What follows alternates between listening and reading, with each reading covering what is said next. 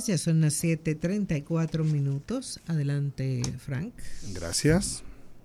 Bueno, pues ayer se dio el sorprendente triunfo de Nayib Bukele. Sorprendente, ¿verdad? De manera irónica. Porque era de esperarse el resultado de ayer, que él mismo lo anunció. Todavía, por lo menos hasta lo último que vi en, en las redes y en la página web, la, el órgano electoral no había dado ningún veredicto, pero ya Nayib Bukele se había adelantado a decir que había obtenido un triunfo con el 85% de los votos y que se había alzado su partido con 58 de los 60 diputados que fueron sometidos a votación. Recordando que el, antes de estas elecciones se hizo una reforma, se sometió una reforma para disminuir la cantidad de, de diputados en el Congreso, igual como se hizo eh, para disminuir los municipios, parte de las reformas que él ha ido implementando. Y bien decía Bukele que el proceso electoral de ayer era una especie de referéndum sobre su gestión, porque él también se encargó de convertirlo en eso, en una forma de él lograr un sí o un no a lo que él está haciendo hasta ahora, si la gente está o no de acuerdo. Y yo creo que no hay duda de que los salvadoreños están de acuerdo con lo que él ha logrado, sobre todo porque el simple hecho de recuperar el territorio para el Estado, el control del territorio y, eliminar el principal problema que eh, veían los salvadoreños, que era la situación de inseguridad causada por los grupos paramilitares y cercanos al crimen organizado, las maras, etcétera, etcétera, bueno, pues ya de por sí es un extraordinario logro para Nayib Bukele. De eso no hay ningún tipo de duda. Entonces, que eso, esa fuera la razón principal de acudir a las urnas para muchos, convierte entonces el proceso de ayer en un, eh, una especie de referéndum como el mismo Bukele decía, sobre su eh, mandato. Ahora bien, terminado el proceso, en una rueda de prensa que, dio ayer Bukele, le preguntaron sobre el tema de, una, de otra posible reelección y si, y si hacía falta una reforma constitucional para eso, y ya él adelantó que no hace falta una reforma constitucional en El Salvador, para él presentarse para otro periodo más. Algo que no me causa ningún tipo de sorpresa porque aquí mismo yo he comentado sobre el tema y he dicho que sigue un patrón eh, Nayib Bukele en su comportamiento hacia los procesos democráticos y en ajustar algunas eh, partes de la institucionalidad salvadoreña para que se logren sus objetivos políticos, sin desmeritar, sin desmeritar los logros que él ha tenido. Yo fui a El Salvador algunas veces antes de Bukele y sé que es, era un país eh, limitado por la delincuencia, sumamente limitado por la delincuencia, donde no había, no había seguridad en términos reales, en números reales, pero tampoco lo había en términos de percepción. La gente vivía con mucho miedo.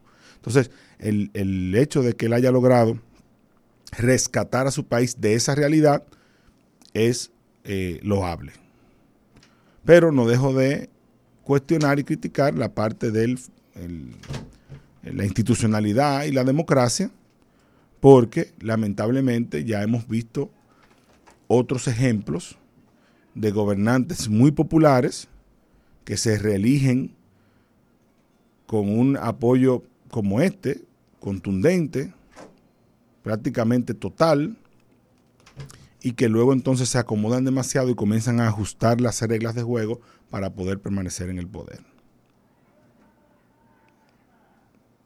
Y eso obviamente afecta a la democracia. Entonces, que la noche inmediatamente después de terminadas las elecciones, en la rueda de prensa, descartara de plano, porque fue lo que, lo que hizo, descartó que fuera necesaria una reforma constitucional para establecer un sistema que permita la reelección indefinida a la presidencia de la República.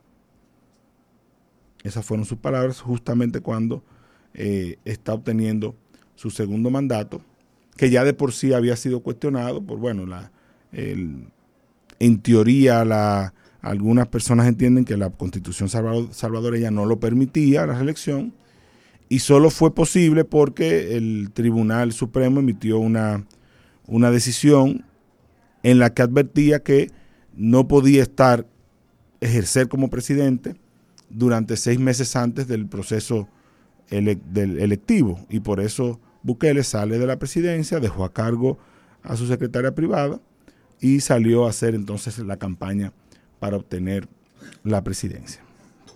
Pero son parte de las cuestiones que hay que mencionar porque son la realidad. Aunque el personaje hoy genere mucho apoyo y genere eh, muchos adeptos a nivel internacional por su forma, por, por sus, eh, los temas a los que se ha enfrentado, también hay que decir esa otra realidad. De hecho, y, y, es una recomendación, en Spotify hay un podcast, una casa podcastera que se llama Radio Ambulante, que hizo un podcast sobre la historia de Nayib Bukele. Y cómo esto es un plan que él viene desarrollando desde hace muchos años. El plan de él, eh, cómo llegó al poder y luego las ideas que él tenía para, para gobernar que no es algo casual, es algo muy pensado, es algo e, extraordinariamente pensado, que viene también por el, deseo de su papá de involucrarse en la política, que se involucró, pero no tuvo tanto éxito y bueno, el hijo eh, asumió esa batalla y evidentemente le está ganando, de eso no hay duda. Pero lo que hay es que postular porque en este nuevo periodo de Nayib Bukele no veamos un resquebrajamiento de la democracia y de la institucionalidad y de la oposición política. Porque ya hay opositoras, incluso que, que fueron adeptas del presidente, que fueron seguidoras del presidente Bukele, que están exiliadas. El periódico El País eh, reportaba sobre una diputada que se opuso en su momento a unas ideas que eh, planteó Bukele en Twitter. Él se molestó con ella y ella ahora está exiliada porque eh, el aparato estatal la estaba persiguiendo, según el relato de ella, evidentemente. Y así hay otros reportajes y denuncias de la oposición política de El Salvador, en la cual cuestiona los métodos que se aplican eh, frente a la oposición, para que la oposición no tenga espacio de participación en los procesos políticos. Una oposición que sabemos que está llamada a reinventarse por el pasado reciente de, ellos como parte de la, del, poder. Tampoco los vamos a poner ahora como los más, eh, eh, como los mártires. Pero donde no hay un sistema democrático, donde no hay una oposición fortalecida, los sistemas democráticos suelen sufrir más temprano que tarde, donde la oposición no tiene espacio para llevar sus ideas, donde es aplastada por el aparato estatal, bueno, pues la democracia termina sufriendo. Y de nuevo, ahí están los ejemplos en toda la historia, hay ejemplos recientes, hay ejemplos presentes, como lo que pasó eh, lo que vemos con Daniel Ortega, lo que vemos con Nicolás Maduro. Es decir, no es que seamos ajenos a esta realidad y que eso, se vea en, Asia o en Europa o en África o que sea parte de la historia ya eh, pasada. No, es que, es que tenemos ejemplos recientes y muy presentes que nos llevan a preocuparnos sobre el tema. Y de nuevo, no es un tema hacia el personaje per se. Bukele ha logrado calar en el pueblo salvadoreño por sus políticas y por lo que ha solucionado. pero su permanencia en el poder más allá de lo que la democracia eh, permite, debe ser enfrentado como se ha enfrentado contra cualquier otro eh, personaje de otro país que haya hecho lo mismo. Aunque este caiga muy bien, aunque sea muy bueno en el marketing, aunque sea muy buen tuitero, aunque sea muy chévere, hasta como se viste, no deja de ser un personaje político sobre el cual hay que conversar, sobre el cual hay que, eh, del cual hay que analizar sus pasos y ver las señales que va dando. Y ya dio una noche al decir, no hace falta una reforma para una reelección indefinida. O sea que ya él ayer anunció su, su próxima reelección. Ya él ayer anunció su siguiente proceso electivo que se va a reelegir, se va a presentar y que la constitución no se lo impide. Y si se lo impidiese, bueno, pues ya él tiene 58 de 60 diputados para resolver ese problema. Así que eh, seguir atentos al tema, esperando siempre que para el pueblo salvadoreño sea lo mejor. Hasta ahí lo damos. Gracias, Frank. Pausamos y volvemos.